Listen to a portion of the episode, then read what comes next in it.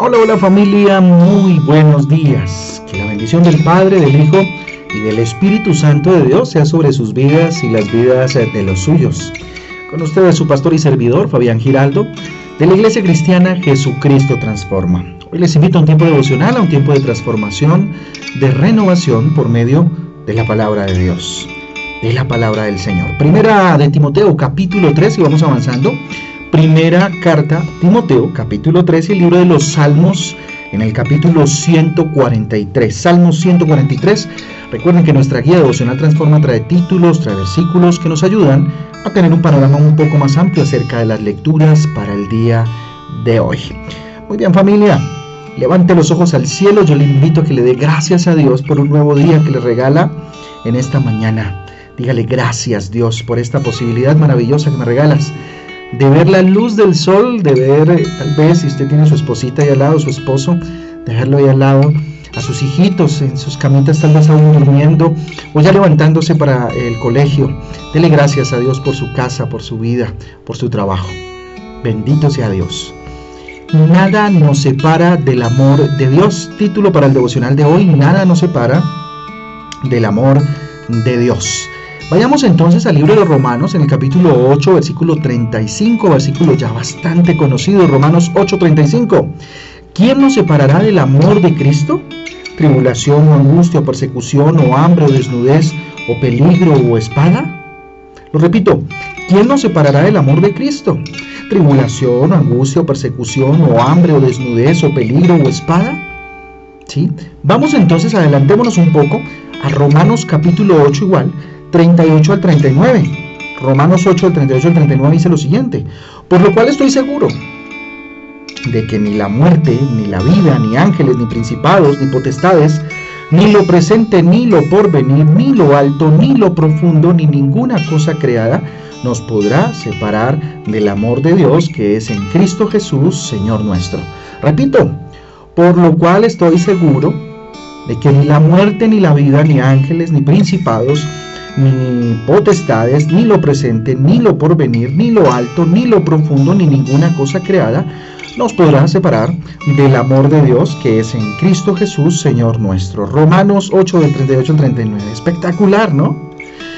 Mire, en muchas ocasiones, mm, por las diferentes circunstancias, situaciones pues, que se presentan en nuestra vida, pensamos que Dios nos ha dejado, ¿cierto? ¿Cuántos no hemos mirado al cielo y como que nos preguntamos, Señor, ¿dónde estás? ¿Nos dejaste?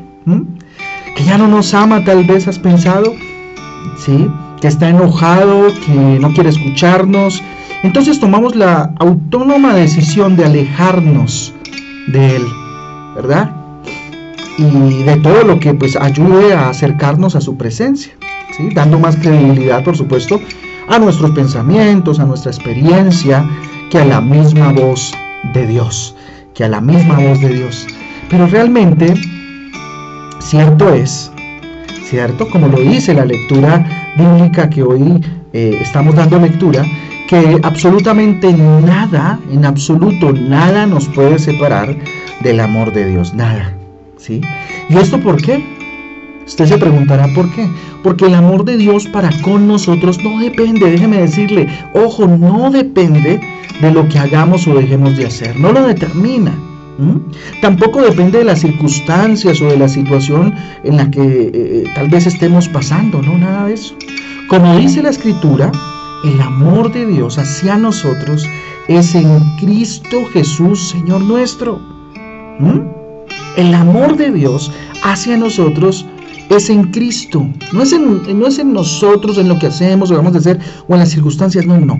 Es en Cristo, Señor nuestro. Así dice la palabra de Dios. Es decir, de lo que sí depende el amor de Dios para nosotros es de lo que Cristo hizo. Ojo, de lo que Cristo hizo, sin duda, una obra perfecta que ahora nos permite gozar de una relación íntima, de una relación incondicional con nuestro Padre Celestial, con nuestro Papá Celestial, con nuestro Papá Dios. Eh, um, en Juan capítulo 1, del 11 en adelante, dice lo siguiente, hasta el 12. A lo suyo vino y, a los y los suyos no le recibieron, mas a todos los que le recibieron, ojo, a los que creen en su nombre les dio la potestad de ser hechos hijos de Dios. ¿Mm? Tremendo. Hijos de Dios. Mire, la palabra nos declara también, pues no habéis recibido el espíritu de esclavitud para que otra vez, eh, eh, perdón, pues no habéis recibido el espíritu de esclavitud para que, para estar otra vez en temor, sino que habéis recibido el espíritu de adopción por el cual clamamos, Abba Padre. El espíritu mismo da testimonio a nuestro espíritu de que somos hijos de Dios. Esto lo encontramos en Romanos capítulo 8, del 15 al 16. Y miren lo interesante. Dice, pues no habéis recibido un espíritu de esclavitud. No, señores. Para seguir eh, atados o esclavos a las viejas costumbres. No, no, no. Para estar, inclusive dice, otra vez en temor, con miedos, con inseguridades. No. Sino que habéis recibido qué? El espíritu de adopción, ¿cuál es ese? Por el cual clamamos Abba Padre, por el cual sabemos que somos hijos de Dios, por ende clamamos Abba Padre. ¿Qué significa Abba? Es una expresión que significa algo así como papito Dios. Es, es, una expresión de amor, pero al mismo tiempo reverente. ¿Sí? Abba Padre, Abba Padre, papito, papito Padre, papito papá, mi buen papá, qué sé yo, ¿cierto? El Espíritu mismo dice, da testimonio, hablando del Espíritu Santo porque está en mayúscula, da testimonio a nuestro espíritu, al de, al de nosotros, de que, que somos hijos de Dios. Tremendo, tremendo versículo. Entonces, fíjese usted lo importante que es entender que somos hijos de Dios y que nada en absoluto nos podrá separar de su amor. ¿Sí? Que es una decisión tal vez nuestra al alejarnos de Él, pero Él jamás se va a alejar y su amor va a estar siempre ahí, incorruptible y nada nos va a separar de su amor. Así que pensando en eso, familia, iniciemos el día con una oración, reflexionando acerca de lo que Dios ha hablado en esta mañana. Papá Dios, aquí estamos delante de tu presencia, Abba Padre, Papito Dios. Levantando nuestras manos al cielo, dígale Dios, hoy entiendo que tú eres soberano, que tú eres mi rey, que no puedo dar un paso si tú no vas conmigo, Papito Dios. Papá Dios, cuánto, cuando siento, Señor, que no merezco más que las consecuencias de mis actos, Señor, que no soy digno de ti, dígale, o que no estás presente, tú, Señor, tú, mi Dios, tú, mi papá, con tu misericordia, con tu gracia me levantas y me dices que me amas como lo estás haciendo en este momento. Dígale, Señor, hoy abrazo a ti porque sé que me amas y que tu amor no depende ni lo determina lo que hago o dejo de hacer, Señor. No con esto me estoy excusando de mis malas acciones y pecados. No, lo que sí, Señor, realzo, dígale en esta mañana es que tú me amas. Me sacas del pozo creado por mi mente y me alumbras con tu verdad. Tu verdad que es amor, tu verdad que es perdón, Señor. Hoy solamente puedo venir delante de ti extendiendo mis brazos como un niño arrepentido, Dios, arrepentida si es que he pecado. Bendito Dios, ayúdame.